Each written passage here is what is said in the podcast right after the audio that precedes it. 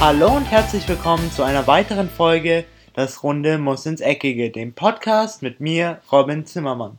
Wie versprochen sind wir jetzt zurück aus der Halbzeitpause. Ich freue mich schon wieder, dass es auf jeden Fall jetzt weitergeht nach einer ganz kurzen, ganz kleinen Pause.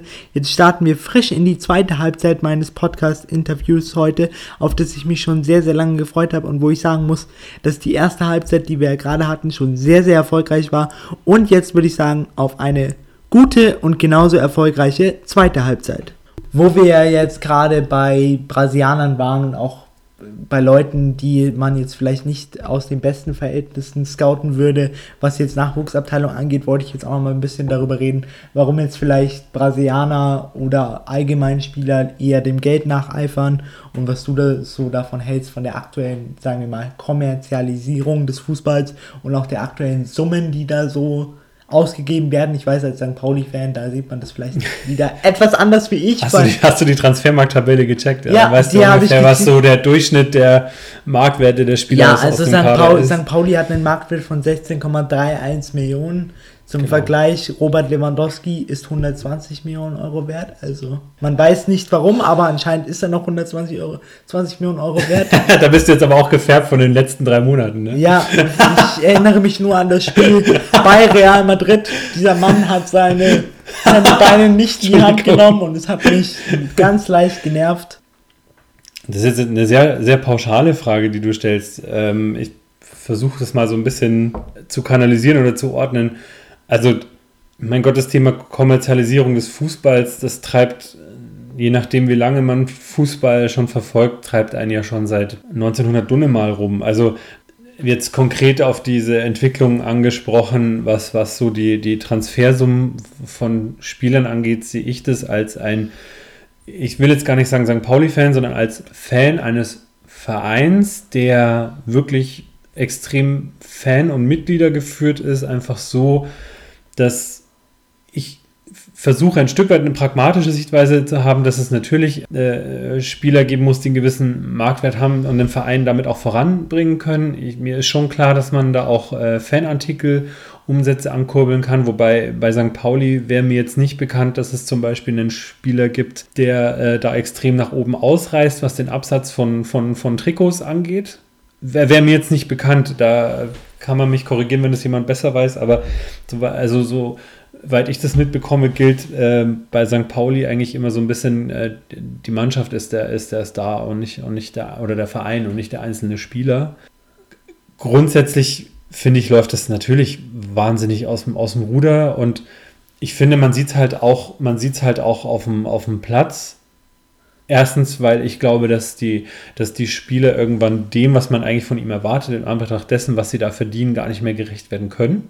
Also irgendwann, irgendwann ist da einfach eine Grenze erreicht. Bestes Beispiel finde ich hier Neymar. Also ich finde in den letzten Jahren. Der, der Junge, das kann dem nur zu Kopf steigen. Also das ist ein junger Kerl. Wie alt ist der? Du weißt es besser der als ich. Der ist 26. So, also, also 26 und er verdient äh, ungefähr 35 Millionen Euro im Jahr. Und ja. ich meine, er hat jetzt auch weil und, dann, und dann gilt er als der teuerste Spieler aller alles, Zeiten und, und der sich, ganzen Welt. Und er so. musste sich ja auch noch selber aus und seiner Ausstiegsklausel rauskaufen, was ihm dann auch noch mal 80 Millionen Handgeld beschert hat. und, das, und das sollte ich nicht wegknallen, egotechnisch. Also, Entschuldigung, da gibt es irgendwo für mich, also ich glaube, ein Mentaltrainer, der es schafft, den noch auf dem Boden zu halten, den gibt es nicht bei den Summen. Ja, das ist nicht mehr möglich. Und dann bleibt er natürlich hinter seiner Erwartung zurück. Und dann ist natürlich so ein bisschen die Frage, weil ich glaube, PSG ist ja sogar der Ansicht, dass äh, sich Neymar für sie trotzdem gelohnt hat, allein schon wegen der Trikotabsätze.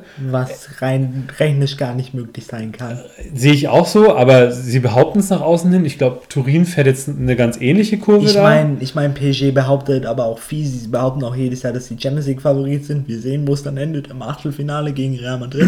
So, aber also ich würde einfach sagen, dass, dass das, was da passiert, äh, hat natürlich auch damit zu tun, dass hinter den Vereinen, die da jetzt gerade äh, massiv am Operieren sind, halt äh, wahnsinnig potente Geldgeber stehen. Also bei Turin ist es ja die äh, Familie Agnelli, glaube ich. Ja, bei PSG ist es der Mann, der in Dubai das Sagen hat. Genau. Und für, für die ist es halt einfach ein Stück weit auch Spielgeld. So, also die haben diesen Bezug, glaube ich, gar nicht mehr. Klar, und die sagen halt, wenn du, klar, wenn du dir jetzt die Forbes-Liste anschaust, da stehen jetzt zwar die Eismänner der Welt drauf, aber Saudi-Arabien ist halt nochmal ein ganz anderes Level. Da stehen, da stehen. Und ich würde ich würd halt dann eher, also ich würde dann so weit gehen zu sagen, Leute, wenn wir an dem Punkt sind, dann dürfen wir aber auch nicht mehr vom Fußball als Vereinssport sprechen, sind das alles für mich Unternehmen und Konzerne, was ist ja de facto schon, was ja de facto schon der Fall ist. Sie benutzen halt nur noch den Namen Verein. Ja, weil und die werden für die Fans. Und sie werden auch den Teufel tun, das abzuschaffen, weil dann geht nämlich die Identifikation, glaube ich, schon verloren. Also ja. du identifizierst dich mit einem Verein, aber nicht mit einer Firma. Nee, so, also ich glaube, glaub, den, den, den Kurs fährt keiner. Ich glaube, es gibt jetzt keinen Mann, der sagen würde, jawohl, ich jubel jetzt Apple zu. Ich glaube, es gibt schon noch. ich glaube, wenn du lange genug suchst, findest du die schon, aber. Die findest du schon, aber ja. ich glaube, es ist einfacher, PSG oder im FC Bayern oder so. St. Pauli zuzujubeln. Und, und wenn du aber dann das Wort Verein auch in seiner Rechtsform ernst nimmst, also in Deutschland ist es ja nochmal so ein besonderes Ding mit dem Vereinsrecht und gerade wenn es um eingetragene Vereine geht, also St. Pauli ist ja noch e.V., so, dann können da gewisse Dinge halt schon mal gar nicht mehr passieren. Also all die Dinge, über die wir jetzt gerade geredet haben, wären bei St. Pauli Stand jetzt gar nicht möglich. Also geht nicht. Ja. Es geht von dem, was an, an Etat da ist, nicht. Es geht aber auch von dem, was die Fans äh, sehen wollen, nicht. Es geht wahrscheinlich nicht mal von der, äh, von der Gesellschaft oder Rechtsform Verein her nicht. Also es geht aus vielerlei Gründen nicht. Und dann muss ich ganz ehrlich sagen, dann löse ich halt diesen Begriff Verein auf und mache Konzern draus und dann habe ich wenigstens ein ehrliches Label drauf, wem oder was ich da äh, zujuble, wenn, wenn die halt dann da auf den Platz kommen.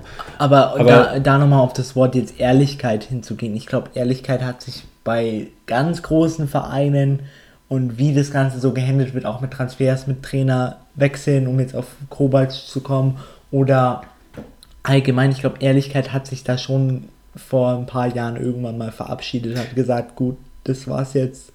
Langsam ist es halt auch schwer, irgendwie das zu machen mit den ganzen Medien. Da muss man halt dann auch irgendwie teilweise mal nicht so ganz ehrlich sein. Ja, wobei ich da schon ein bisschen den, den, den schwarzen Peter dem Verein zuschieben würde, weil sie hätten es meines Erachtens ja schon in der Hand, ähm, auch mal zu sagen, wir machen es halt mal anders. Und das ist ja zum Beispiel, wenn wir jetzt darüber reden, also St. Pauli wird ja immer so sehr inflationär als ah, Kultverein, sympathisch, wenn ich mich mit Leuten unterhalte, also St. Pauli ja finde. Aber warum das eigentlich so ist, dass das damit zu tun hat, dass da wirklich auch strukturell im Verein jenseits, äh, sage ich mal, der, der ganz normalen Alltagsarbeit, also Profiarbeit, wie gesagt, das, das funktioniert alles recht ähnlich. Man arbeitet auch mit den gleichen Medien zusammen. Also nur weil halt ein Haufen Fans äh, jetzt zu Recht die Bildzeitung äh, nicht gut finden, arbeitet der Verein trotzdem mit der Bildzeitung zusammen, weil er sich gar nicht anders leisten kann. Äh, also wenn, wenn die jetzt sagen würden, wir schmeißen die Bildreporter raus, was glaubst du, was dann los wäre? Das geht ja. nicht. So, aber nichtsdestotrotz ähm, kommt es ja auch auf eine bestimmte Form der Gesprächskultur an. Es kommt darauf an, wie man wie man es mit, verkauft. Mit, mit, wie man es verkauft, aber auch wie man tatsächlich dann äh, medial mit gewissen Dingen umgeht. Sehr gutes Beispiel war zum Beispiel, als, als ähm, dieses äh, umstrittene Thema Under Armour als Trikotsponsor aufkam. Under Armour ist ja normal für American Football zuständig und hat in den USA ein ziemlich blödes Product Placement, äh, weil sie halt auch eine Outdoor- und, und äh, Hunter-Branche haben, in so Sendungen mit Großwildjagden, also Trophäenjägern äh, gemacht. Das ist halt nicht ganz so schlau. Ja, pass auf, aber die Geschichte war halt so, ähm, es wurde dann von Oge Göttlich wirklich sehr ausführlich dargelegt, zumindest wenn man es hören wollte. Es wurde natürlich in sämtlichen, ich sage jetzt mal normalen äh, Medien nicht ausreichend kommuniziert oder dargelegt, dass es halt auch jenseits dessen, dass man eben sagt, man braucht einen Trikotsponsor, auch Gründe gibt, warum man sich für Under Armour entschieden hat. Zum einen, weil sie halt ähm, nicht nur Trikot sponsern, sondern auch wahnsinnig viel Geld eben zum Beispiel für die Nachwuchs- und Flüchtlingsarbeit von St. Pauli zur Verfügung gestellt haben. Und, was man auch dazu sagen muss, man ist ja auch mit der Fankritik konfrontiert gewesen auf St. Pauli. Also die Fans fanden es nicht cool, erstmal. Finden es wahrscheinlich auch heute teilweise nicht Stimmt, so cool. Ich nee. bin da auch jetzt nicht mega glücklich drüber. Aber was man definitiv dem Verein zugutehalten muss, die sind mitsamt dem Fanbeauftragten. Und das ist wirklich was, das macht St. Pauli dann vielleicht wirklich wieder anders wie andere Vereine, nach Baltimore geflogen, also sprich dem, dem äh, Hauptstandort von, ja. von Under Armour. Und da konnte dann auch der Fanbeauftragte darlegen, warum jetzt gewisse Dinge, die vielleicht in den USA auf dem Markt ganz gängig sind, bei St. Pauli nicht, nicht funktionieren so würden. Ja? ja? Und man hat sich das angehört und nachdem St. Pauli aber halt auch der erste größere Marketingpartner in Europa oder speziell in Deutschland war. Soweit ich weiß, gibt es noch einen Under Armour Shop in München, weil in München auch eine Footballmannschaft spielt, die, glaube ich, auch mit denen ausgerüstet wird. Aber ansonsten ist St. Pauli so der erste größere Marketingpartner auch in Bezug Fußball. Haben die sich das wahrscheinlich angehört? Konnte man halt auch sagen, okay, äh, ihr könnt das schon machen, aber ihr müsst dann halt auch ein Stück weit auf uns und unsere Bedürfnisse zugehen. Und auch so ein paar andere Sachen, die man dann jetzt zum Beispiel auf der US-Reise noch erfahren hat äh, über den Konzern, ähm, als die Mannschaft drüben war und dort auf Tour war, was halt auch Sinn macht, wenn Under Armour der Sponsor ist, dann guckt man halt auch mal vorbei. So muss ich sagen, ich bin nicht mega happy mit Under Armour als Sponsor, ganz klar nicht. Ich will das auch nicht verharmlosen oder relativieren oder kleinreden, was sie da so machen in ihrer Hunting-Branche, aber es gibt eben nicht schwarz und nicht weiß. Ja. Und das, was halt dann sehr oft gemacht wird, ist halt, dass man so guckt, okay, was passt da jetzt nicht? Gerade St. Pauli, ne, die halt immer so als die Moralapostel des Profifußballs gelten, dann zeigt man so vor dem Finger so, boah, da habt ihr aber hier Scheiße gebaut hier, ne? Ja. Und ja, stimmt, es ist nicht optimal. Ich hätte auch lieber Trigema, aber, aber, an dieser Stelle, ne? an dieser Stelle muss ich So. auch an St. Pauli ein Lob aussprechen, dass man halt dann auch die oder sagte den Mut hat, auch sich dann nach Baltimore zu fliegen, wo die Headquarters von Under Armour sind und dann einfach auch zu sagen, gut, das ist jetzt, da läuft jetzt in Deutschland nicht so gut, das kommt jetzt in Deutschland nicht so an und da müssen wir halt ein bisschen reden. Da brauchen wir halt dann auch einen gemeinsamen Konsens. Das finde ich halt dann auch sehr gut, weil das würden halt große Vereine würden das nie machen. Niemals. Bei großen Vereinen, wenn da jetzt, kann ich ja auch wieder den FC Bayern als Beispiel nehmen, wenn da Katar halt anklopft und sagt, cool, wir geben euch die und die Summe pro Jahr, lasst es 50, 60 Millionen sein, damit wir auf, euer, eu- auf eurem Trikot auf der Seite drauf sein können, dann wird der FC Bayern jetzt nicht sagen, oder wird der FC Bayern nicht äh, das, den PC aufschlagen, kurz mal Wikipedia eingeben, Menschenrechtsverletzung, das wird der FC Bayern nicht machen. Da wird Karl-Heinz Rummenigge mal kurz nackt um uns Osterfeuer tanzen.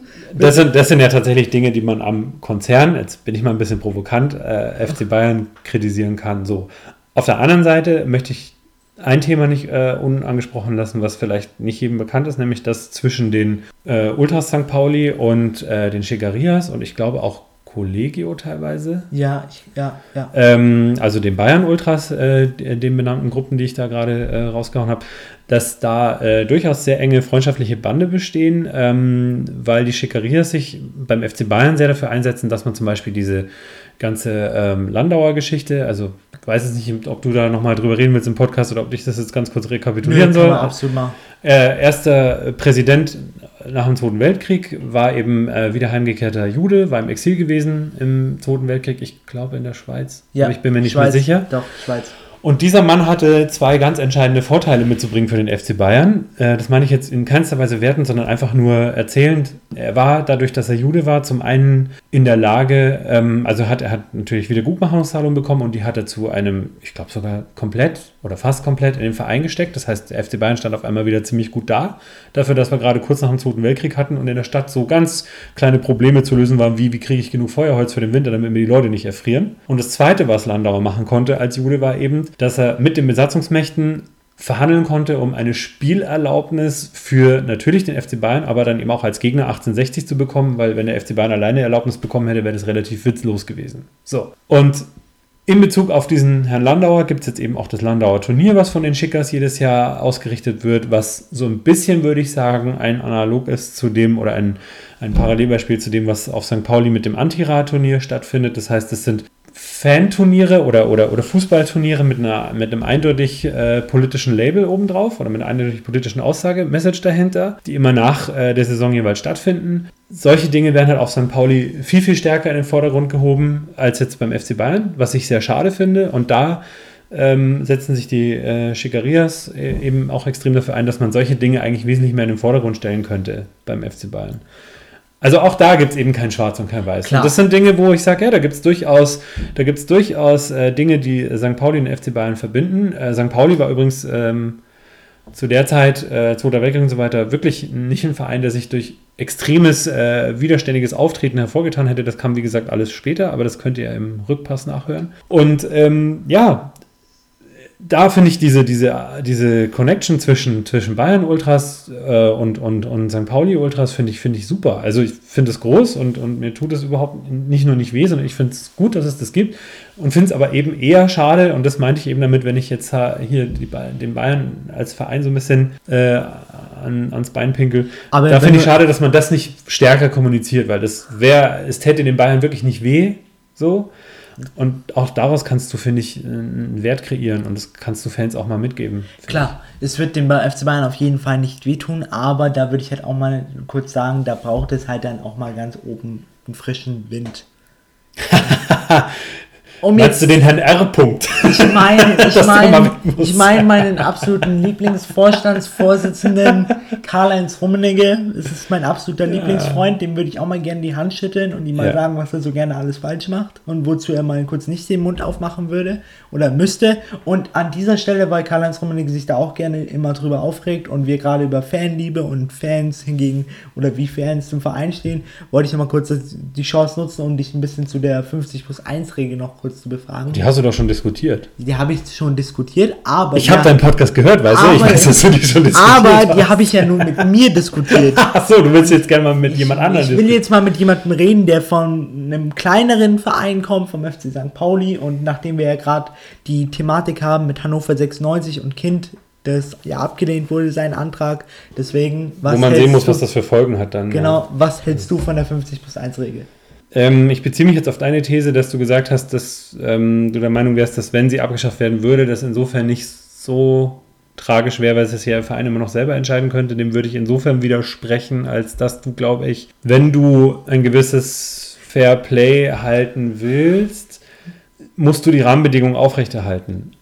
Also Aber- wenn du, wenn du, wenn du jetzt die 50 plus 1 Regel abschaffen würdest, würde das ziemlich sicher bedeuten, dass die allermeisten Vereine, die sehr pragmatisch denken und die jetzt nicht die Sichtweise vom FC St. Pauli äh, mitvertreten, dass die sich einen Investor suchen würden. Klar. Oder sich der Investor den Aber Verein sucht, im, im besten Fall für den Verein gesprochen jetzt. Ja, In also, dem Fall, wenn du ja gerade gesagt hast, wir müssen die Rahmenbedingungen am Laufenden halten, würde man damit nicht die Rahmenbedingungen am Laufenden halten, weil man sagt, man gibt jedem Verein die Möglichkeit, sich einen Investor zu suchen. Nein, weil ein Investor ähm, etwas ist, was so wie St. Pauli äh, Vereins, eine gesunde Vereinsstruktur versteht, würde heißen, ein Investor ist praktisch jemand, der maßgeblich das Geld zur Verfügung stellt und wenn jemand das tut, dann will er immer automatisch auch Entscheidung. Entscheidungen mitbestimmen. Das sagt, Herr kind, Kühne. das, sagt, ja, das sagt Kind ja auch ganz ehrlich. Ne? Also Kind sagt, natürlich möchte ich mitentscheiden können, wer da ähm, Manager wird und, Aber und ich- Geschäftsführer und so weiter Ich finde, so bei. Kind muss man auch immer noch ein bisschen abwägen, weil der war jetzt wirklich 20 Jahre im Verein,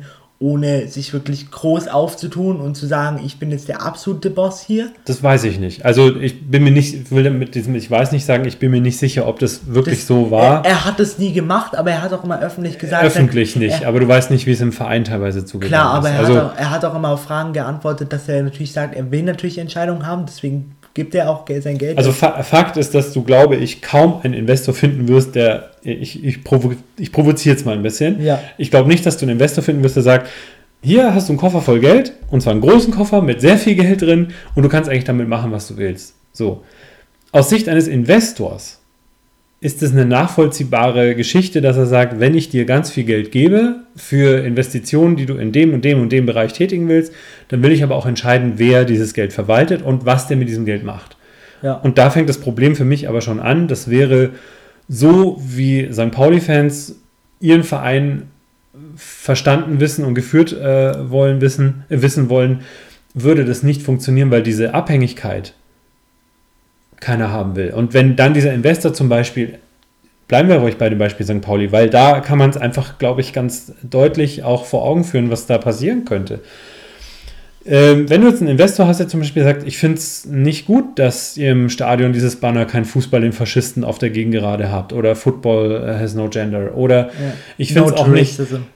Genau, so, ne? Also wenn auf einmal dann so eine Art der Einflussnahme jenseits dessen passiert, was auf der operativen Ebene, also sprich, äh, wen kaufe ich ein, wen verkaufe ich und so weiter, wenn, wenn das dann weitergeht. Und Leipzig ist ein super Beispiel dafür. Die haben, soweit ich das weiß, kaum eine Fanmitbestimmung. Nee, und Die Leipzig-Fans akzeptieren das, soweit ich weiß, also zumindest die, die ins Stadion gehen, einfach weil sie sehen, dass es natürlich für die Region Leipzig rein finanziell und vom Erfolg her ein, ein Riesengewinn ist, dieser Verein, der auf einmal in der ersten Liga mitspielt, der Champions League spielt dass man und so weiter. Wobei. Champions League spielen jetzt? Ja. Also, Schon, gut, haben sie es noch geschafft. Bin Ja, mir nicht mehr ganz sicher gewesen Quali. gerade. Quali. So, und natürlich ist es dann gerade für die Re- Region Leipzig, äh, die ansonsten fußballisch eher Brachland gewesen wäre, ohne diesen, ohne diesen Verein und ohne dieses Engagement von, von, von Mateschitz, also Red Bull, ähm, wäre das wahrscheinlich nicht passiert. Ist klar. Nur, wenn man St. Pauli-Fan wird, dann hat man halt eine gewisse Idee davon, wie der Verein, den man, den man supportet, halt aussehen sollte und vor allem, wie er, wie er sich äh, zu gewissen Dingen positionieren und aufstellen sollte. Und dann ist klar, also ich glaube, so naiv sind die meisten Leute auch, auch im Millantor-Stadion nicht mehr. Man kann nicht erwarten, dass man mit dem Kurs, den wir da fahren, große Titel gewinnt oder wahnsinnig große sportliche Erfolge äh, feiert, weil dafür ist die Spirale schon zu weit fortgeschritten. Also ja. du hast einfach schon diese, diese Schere, die unglaublich weit auseinandergeht und de facto sind ja die Investoren eben aufgrund dieser Sonderregel, die du ja mit Hannover schon angesprochen hast, sie sind ja schon da und gut, jetzt Hannover hat diese Erlaubnis nicht bekommen, aber Wolfsburg zum Beispiel hat sie ja gekriegt, ja. Ähm, ja. Also die, die, die, sind ein Werksclub und Leverkusen ja auch. Ja. So. Das zeigt zwar zum Glück nicht, dass der Erfolg dann auch ja. sich mit einstellen muss, sonst wäre der HSV nicht abgestiegen, obwohl da ein Kühne hinten dran steht, okay, aber äh, nichtsdestotrotz, finanziell gesehen, ist, ist, es ein, ist es ein wahnsinniges Ungleichgewicht, was da herrscht. Und ich, ich finde halt immer die, weil ich bin da auch an das ganze Thema neutral rangegangen und habe mich so ein bisschen informiert im Hintergrund auch in anderen Ligen. Zum Beispiel in der englischen Liga gibt es ja die Regel 50 plus 1 nicht. Nein, die, die, haben, natürlich haben die da eine gewisse Gleichheit schon wieder, weil da hinter klar, jedem Club aber, äh, ein potenter Geldgeber aber steht. Da sieht man halt auch, dass es ein Schwert mit zwei Schneiden ist. Man hat auf der einen Seite so Clubs wie Manchester City, jetzt auch Manchester United natürlich die ganzen großen, aber auch jemand wie Leicester City, die halt auch einen asiatischen Investor hin dran haben und dann ist halt auch zwar mit etwas mehr Glück, aber sie haben es geschafft, 2016 Meister zu werden. Die Prämie dafür waren dann 28 äh, äh, BMW i8s alle in Babyblau. Das fanden die Spieler auch ganz super, um eine kleine Geschichte nebenbei, nebenbei zu erzählen. Schöner Fun Fact. Fun Fact an dieser Stelle. Aber es gibt dann halt auch Negativbeispiele mit Portsmouth, die in den Jahren 2002 bis 2005 wirklich sehr, sehr gut waren in der ersten Liga, auch wirklich um die Meisterschaftstitel mitgespielt haben. Mhm. Dann kam aber ein Investor, der gesagt hat, wir wollen das Logo ändern, wir ändern den Namen wir ändern, das Stadion, wir ändern den Stadionnamen, wir ändern die Vereinsfarben, die wurden mal. Genau. Wurden und das ist genau das, was ich stell dir mal vor, du würdest, würdest, selbst wenn jetzt äh, FC Bayern ist jetzt ein abwegiges Beispiel, weil ihr seid finanziell super Klar. aufgestellt, ohne einen Investor zu haben, muss man auch immer ja, dazu sagen. Ihr habt ja gestreut. Ja, es ist möglich, wenn man die Zeichen der Zeit schon so früh erkannt hat, wie der FC Bayern es getan hat. Wobei, wie gesagt, ich, es gäbe genug Dinge, und du hast ja auch manche schon so ein bisschen angeschnitten mit Katar und so, die man am FC Bayern, finde ich, kritisieren kann. Klar. Und zwar ganz objektiv. Äh, das muss sich jetzt der geneigte Fan einfach auch gefallen lassen. Fakt ist halt, dass. Ähm, wo wurde ich jetzt so? Okay. Okay. dann fülle, fülle ich jetzt gerade nochmal, bis Florian dann wieder auf seinen Gedanken kommt, dann fülle ich jetzt gerade nochmal, um Portsmouth noch ein bisschen weiterzuführen. Also da kam dann der Investor rein, hat dann gesagt, wir ändern dies, wir ändern das. Und jetzt, wo ist Portsmouth jetzt? In der vierten englischen Liga. Jetzt haben sie ja. es aber endlich geschafft, den Investor. Jetzt habe ich es auch wieder. Jetzt haben sie es geschafft, den Investor loszuwerden. Und jetzt hat der, haben die Fans das, den ganzen Verein in die Hand genommen und ja. jetzt geht es wieder nach oben und jetzt geht es wieder zurück zu Florenz Gedanken. Genau. Also stell dir mal vor, du, du würdest beim FC Bayern äh, die Vereinsfarben ändern wollen. Was ist da los wäre? Da wird es da mal kurz einen so. Super-GAU geben. Und so, und jetzt mal eben äh, zu, zu diesem Ding mit den Investoren zurück, ähm, um es jetzt einfach nochmal so ein bisschen zusammenzufassen und vielleicht auf den Nenner zu bringen. Investor heißt nicht, dass er ein Halsbringer ist, weil du musst wenn du Entscheidungen triffst, dann auch Ahnung von dem Geschäft haben. 60 ist das allerbeste Beispiel, wie sowas auch nicht oder funktionieren auch, kann. Oder auch Kühne. Auch der, auch der ist ein gutes Beispiel.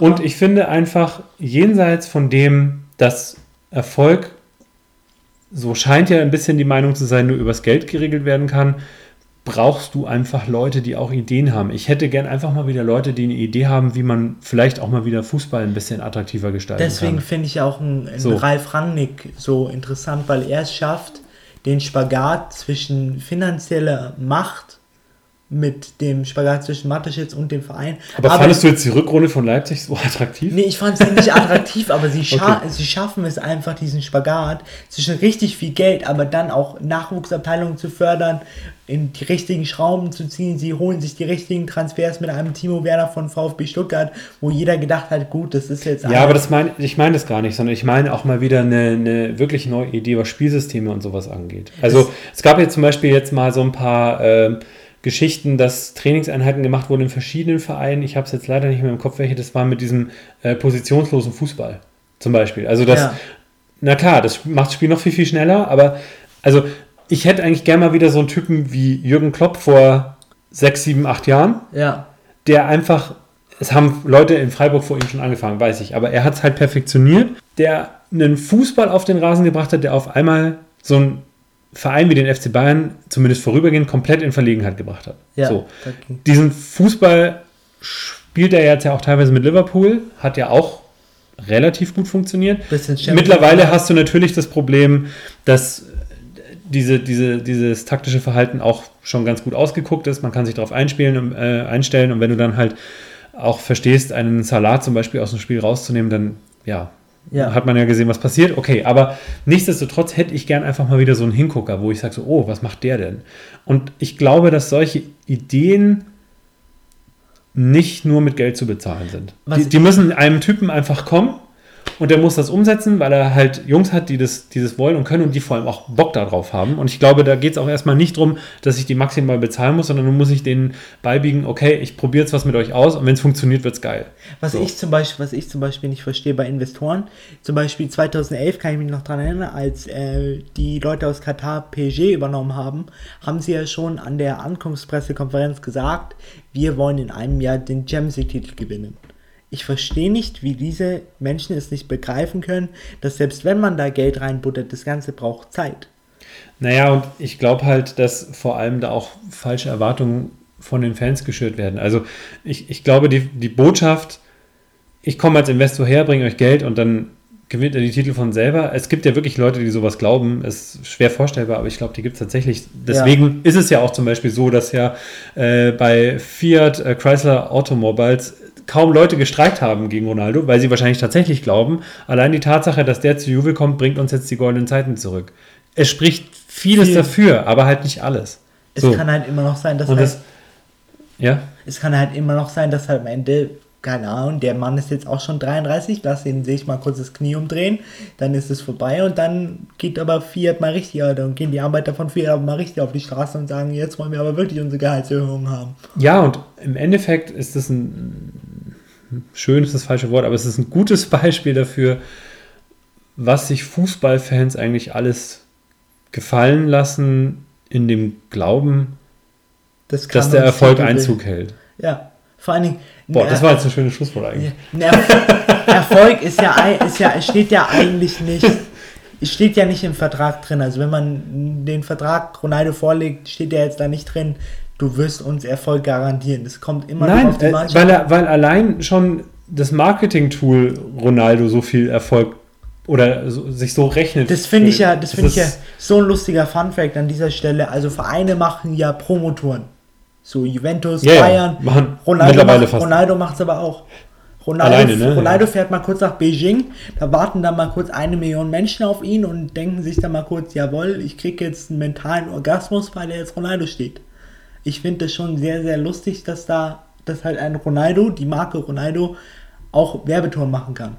Und äh, ein Verein. Und das ist halt, das ist halt was, was ich zum Beispiel als Anhänger von St. Pauli so nicht haben will. Also was, was ja, können wir jetzt vielleicht doch noch ganz kurz darauf eingehen, was ja marketingtechnisch gerade auf St. Pauli passiert, ähm, weil man muss natürlich trotzdem irgendwo Geld herholen, ist halt, ähm, als man in die USA gegangen ist, äh, dort auch den ersten Fanshop aufgemacht hat und so weiter, ist man mit Punkbands äh, von dort auf Tour gegangen. Also es passte natürlich zum Image, es passte zur politischen Einstellung und Punkrock, also gerade so dieser, dieser Ami- und Skaterpunk äh, ist in, in den USA durchaus auch, äh, hat seinen Markt. So. Ja.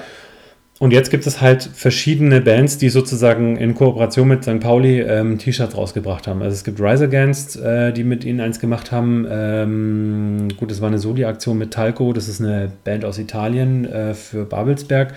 Aber auch zum Beispiel die Descendants ähm, haben sozusagen mit dem Verein zusammen ein T-Shirt äh, auf den Markt gebracht so geht es halt auch. Also natürlich kann man da jetzt sagen, boah, die verkaufen gerade alle ihre Seele, wobei, warum? Die Idee ist ja die gleiche. Der, der eine ist ein antirassistisch und antifaschistisch motivierter Fußballclub und das andere sind Bands, die ein ähnliches, ähnliches Engagement in ihrem Bereich äh, vorantreiben. Wenn man den Markenbegriff so fasst, komme ich damit klar.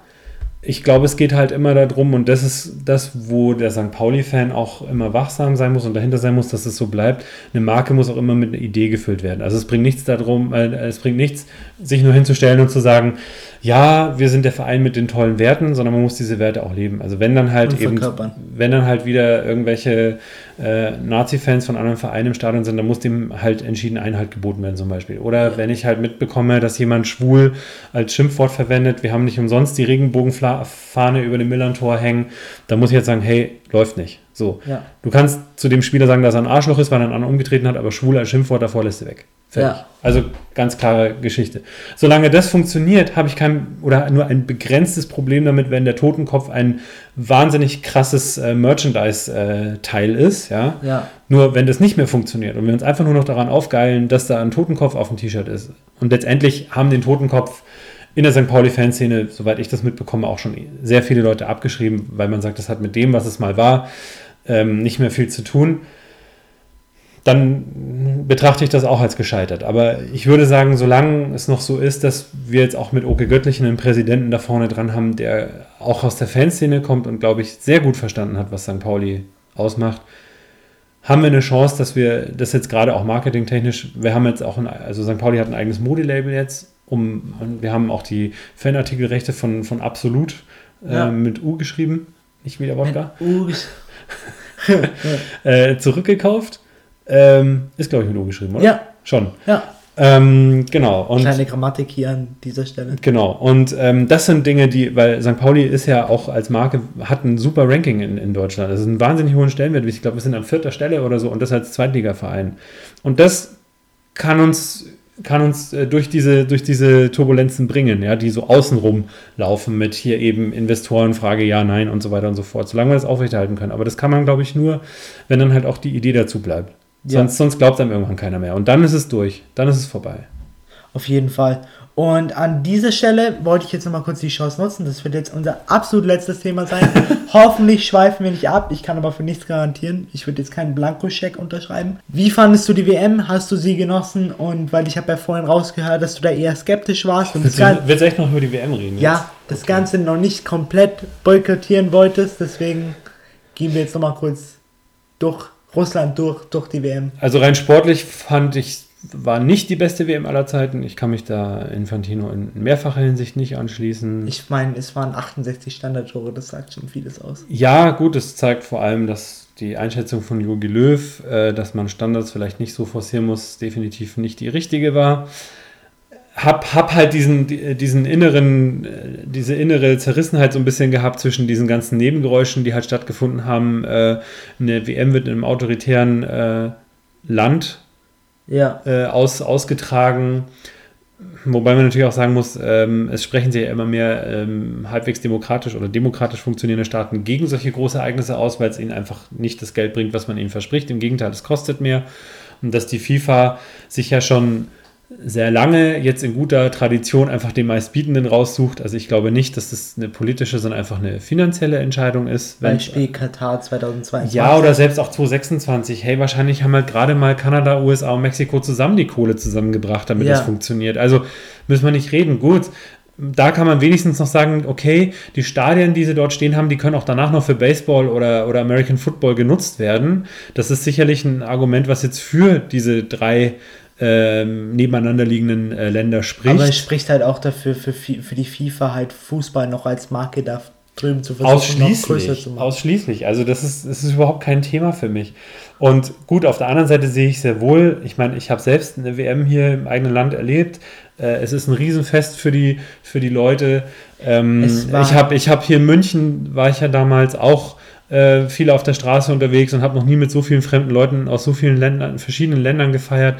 Das ist halt immer so der andere Aspekt. Und da, du, du hast halt immer so diesen, diesen Spannungsbogen zwischen dem, dass du sagst, okay, Putin finden wir alle nicht cool, aber ich glaube, die Russen haben mal erlebt, was äh, südamerikanische Leichtigkeit in Moskau bedeutet und das ist mit Sicherheit für keinen schädlich gewesen. Ja, vor allen Dingen so. finde ich halt, ich finde es halt auch teilweise schade, dass man die WM auch benutzt hat, um vielleicht so ein bisschen sein Image zu ändern bei Russland. Ich weiß nicht, ob du die ähm, Eröffnungsfeier gesehen hast.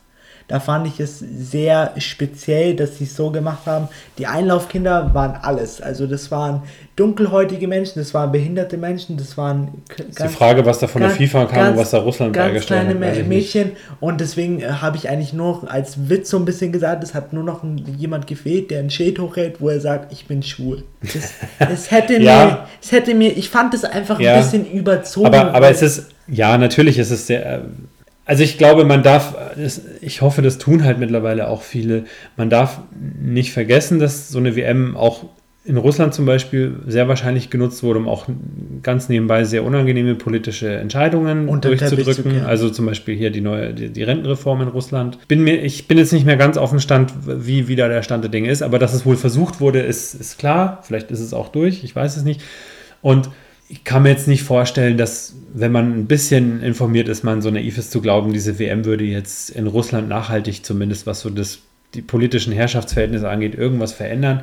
Die Polizisten hat halt jetzt vorübergehend die Order, einfach damit man auch keine unschönen Bilder auf der, auf der Mattscheibe zu Hause hat, äh, doch einigermaßen nett und freundlich zu sein und nicht irgendwie alle möglichen Fans, die da auf der Straße Transparente entrollen, äh, in, in Arresthaft zu nehmen. So, das ist ganz klar. Das haben die auch ganz gut hingekriegt. Das mit den Hools hat man halt, denke ich, einfach dadurch gelöst, indem man halt mit massiver Polizeipräsenz äh, denen klar gemacht hat, pass auf, nachdem wir hier von Datenschutz nicht viel halten, wir haben eine Fan-ID von dir, die russischen Hooligans Hooligans sind sowieso bekannt. Kann mir da alles Mögliche vorstellen, von Geldzahlungen bis hin zu, wenn ihr gute Patrioten seid, haltet die Füße still. Und deswegen war mir zum Beispiel auch relativ klar, dass da nichts kommen wird. Natürlich um Gottes Willen, ich finde es ja toll, dass da keiner verprügelt wird. Man muss halt immer nur in Betracht ziehen, mit welchen Mitteln sowas durchgesetzt ja. wird. Das, ja. ist, das ist für mich der Punkt. Also nicht falsch verstehen, ich finde es toll, dass sich da keiner die Nase brechen hat lassen müssen, weil er auf der falschen Seite stand. Das ist alles wunderbar. Aber bitte nicht vergessen, mit welchen Mitteln man so, so etwas erreicht. Und an das dieser Stelle finde ich es halt auch schade, warum halt immer so WMs an solche Länder vergeben werden, wie jetzt eben Russland oder auch 2022 Katar. Und warum gibt man es nicht mal einem kleinen Land, klar, die können nicht so viel Geld sein, aber einem kleinen Land wie Marokko, die seit 2002 versuchen, sich eine WM zu ergattern? Weiß ich nicht. Also ich, wahrscheinlich aus den Gründen, die wir halt schon auseinandergesetzt haben, die zahlen halt zu wenig. Und damit ist Weil die hätten es halt einfach mal verdient und das ja. würde halt mal wirklich den Spirit vom Fußball wieder zurückbringen. Ja halt, es geht mal wieder um nur Fußball, es geht nicht um politische Sachen. Aber da müssten so viele Dinge anders laufen, wo du ja selber auch schon skizziert hast, dass die Entwicklung ja schon so weit ist, dass, dass du das Rad gar nicht mehr zurückdrehen kannst. Also ich glaube, den Punkt, der ist schon lang durch. Also wie gesagt, ich glaube, es gibt nur zwei Möglichkeiten, mit einer WM grundsätzlich umzugehen. Entweder man sieht es als eine Möglichkeit für sich selbst, gerade wenn sie im eigenen Land, stattfindet, dass da ganz viele Leute aus ganz, ganz vielen Teilen der Welt kommen und man mit denen einfach äh, Kontakte knüpfen kann. Das Internet macht es ja auch vielleicht mal möglich, dass solche Kontakte aufrechterhalten werden können. Dann ist das der definitiv zu begrüßende und, und gute Aspekt von so einem Fest. Und was die politischen und die äh, funktionärtechnischen äh, Rahmenbedingungen angeht, die das Ganze halt umweht, muss man ganz klar sagen, ist das natürlich immer im höchsten Maße zweifelhaft. Und obendrein fand ich jetzt, war das jetzt sportlich über weite Strecken. Ich hatte ein paar Lieblingsspiele. Ich fand zum Beispiel Japan gegen Belgien fand ich super. Ja, sehr schön. Ähm, das war ein schönes Spiel, das habe ich gern geguckt. Ähm, sehr ähm, aufsehenerregend fand ich, dass die Fairplay-Tabelle mal gegriffen hat. Da kann man zwar jetzt auch drüber diskutieren, wurde ja auch an verschiedenen Orten, auch im Rasenfunk unter anderem getan, dass natürlich die Fairplay-Tabelle immer schwer auch als Wert anzusehen ist, weil ja nicht jeder Schiedsrichter bei der gleichen Situation eine gelbe gibt und ein anderer dann halt macht es dann anders. Ja. So. Aber grundsätzlich, glaube ich, ähm, war das mal ganz schön zu sehen, dass diese Fairplay-Tabelle halt nicht was ist, was man einfach nur weglachen kann, sondern dass sie tatsächlich mal Auswirkungen hat. Leider hat es jetzt halt den Senegal erwischt. Ich habe auch immer ein bisschen Herz für den afrikanischen Fußball. Insofern hat es mir natürlich leid getan, dass die nicht weitergekommen sind. Aber ich habe auch ein Herz für Japan gehabt, die jetzt ja nicht unbedingt mit, also mal außer Kagawa vielleicht, aber da sind ja auch viele Kicker dabei, die zum Beispiel in der zweiten Liga spielen. Ja. So. Und die haben als Mannschaft, haben die echt einen super Job gemacht. Die haben echt was gerissen. Also das hat mir gut gefallen. Was ich auch sehr schön fand, es gab ein sehr schönes Bild, nachdem sie ja in, war, war im wahrsten Sinne des Wortes in der letzten Minute äh, gegen Belgien verloren hatten, gab es auch ein schönes Bild von der Kabine danach. Also so aufgeräumt habe ich eine Kabine noch nie gesehen, wie die Japaner diese Kabine verlassen haben. Also jeder andere Tops von Topstars gespicktes Land oder Vereine, ja. die hätten die wahrscheinlich so hinterlassen, wo man gedacht hätte, Vielleicht da wäre mal, da wär mal so. kurz eine Bombe ja. eingefallen. Aber die Japaner wirklich höchsten Respekt auch vor dieser Kultur, dass sie es einfach geschafft haben, ihr Land gut zu verkaufen. Sie haben es fußballerisch gut hingekriegt. Ich glaube, die haben auch nicht wirklich daheim irgendwie jetzt verbal auf die Fresse gekriegt, oder? Also nee, ich habe es jetzt nicht mitbekommen, aber ich nee. kann mir eher vorstellen, also bei dass Japan, da war man, da war man ja schon überglücklich, dass man gegen Polen gewonnen ja. hat. Ja, gut. Und gegen Kolumbien. Polen, nein, wir, wir vertiefen das jetzt nicht weiter. Also jetzt kommen wir da noch im Wald. Aber das war ja mindestens Bieder, ja, was, was da das war dem Aber war. schlussendlich, fußballerisch, WM gefallen? Jein. Jein. Also wir führen es doch noch weiter aus? Nein, ich, ich habe dir die positiven, die Ausreißer nach oben habe ich dir ja schon genannt. Ich komme auch mit Frankreich als Weltmeister gut klar. Also als Halbfranzose sowieso, aber B, ich jetzt, bin jetzt nicht der große Fußballpatriot. Ich bin ja. überhaupt kein Patriot. Ich halte von ähm, Nationengefühl relativ wenig. Aber ähm, ich komme auch aus sportlicher Sicht mit Frankreich als Weltmeister gut klar. Sie haben es einfach geschafft, die Balance zu man hat Ja, und man hat halt gegen Belgien am besten gesehen, finde ich, warum sie auch sie Weltmeister einfach, wurden, weil sie, halt abgekocht waren. Sie waren die abgezockteste Mannschaft. Genau. Sie haben es geschafft, auch die jungen Spieler mit, auch wenn man ihn jetzt nicht mehr als Talent bezeichnen kann, sondern als absolut gestandenen Profi mit Varan, der da hinten wirklich alles weggeräumt hat, was ja. man auch nur gesehen, was nur mal kurz vorm Strafraum ja. bei Frankreich war. Da hat er sich mal kurz gedacht, gut, ich holz dich jetzt mal kurz weg. Ich meine, der hat mit seinen 26 Jahren, hat er mal solide fünf Champions, vier Champions League Titel eingeheimst. Also das kann auch nicht jeder. Ja, und, und da gehört natürlich, also da hast du dann einfach ein gewisses Standing auf dem Platz. Und das ist, wie gesagt, auch alles okay. Russland als Weltmeister hätte ich sehr merkwürdig gefunden. Ich auch. Ich fand es sehr merkwürdig, dass sie ins Viertelfinale gekommen sind. Ja, gut. Es hat mich sehr schockiert. Ich weiß nicht, was da noch alles kommen wird, auch in Bezug Doping und Fußball. Das wäre eine eigene Folge wert wahrscheinlich mal. Ähm, da gibt es aber auch schon Formate dazu, die das besprochen haben. Ja da gab es für mich auch eine Situation, wo ich gesagt habe, gut, das heißt jetzt schon wieder, dass Russland da irgendwas hinter den Türen, hinter den verschlossenen Türen also, macht. Wenn wie gesagt, sagt, es ist, es ist wenn man sagt, dass der ZDF-Dopingbeauftragte Hajo Seppel ja. nicht ins Land reisen darf, da habe ich dann halt schon mal so ein bisschen meine Probleme, wo ich halt dann mal sagen würde, FIFA, das ist jetzt eine kleine Alarmglocke, die gerade schrillt, wo ihr auch mal kurz sagt. Aber nur so ein ganz kleiner Gedanke zum Thema Fußball und Doping. Jetzt überleg dir mal, du kaufst so einen Ronaldo als Juve im Moment, ja. ja? Der kommt jetzt nach Turin und spielt da. Du hast eine Wahnsinnssumme für den hingelegt. Das heißt, du bist in Vorleistung gegangen und du sagst ihm auch noch ein Nettogehalt zu, das einfach so hoch ist, dass anderen schwindlig wird.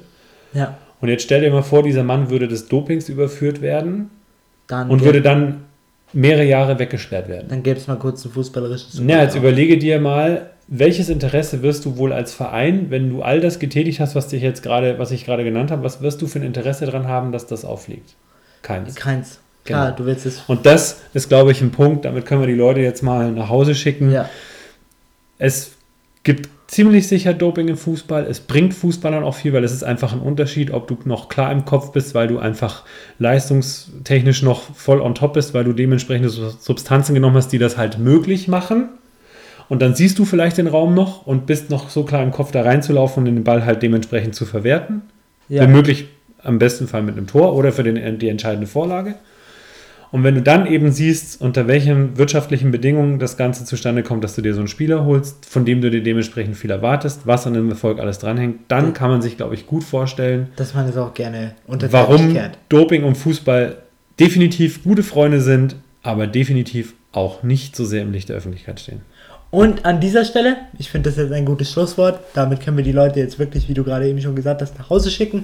An dieser Stelle will ich mich nochmal bei dir ganz herzlich bedanken für das Interview. Ja, bitte. Ich hoffe, ich hoffe, den Leuten gefällt es und es ist nicht zu, zu lang geworden, aber ich fürchte schon. Ich, ja, das halten die schon durch. Es war, es war sehr informativ. Wir sind von St. Pauli über Kurt Landauer zum FC Bayern, zur WM, zum Doping. Wir sind eigentlich überall vorbeigestiefelt. Wir haben mal kurz die ganze WM-Geschichte, ganze Fußballgeschichte nach dem Zweiten Weltkrieg sind wir alles durchgegangen. Ganz kurzer Punkt noch. Ähm, wer sich für St. Pauli, nachdem äh, wir jetzt doch auch ein bisschen über diese tiefergehenden Andersartigkeiten gesprochen haben, äh, interessiert, bitte den Millanton abonnieren, wenn ihr einen Podcatcher habt. Äh, das ist praktisch, wie gesagt, der vereinsbezogene Podcast. Es ist nicht der Podcast, der offiziell vom Verein rausgegeben wird, sondern von Fans.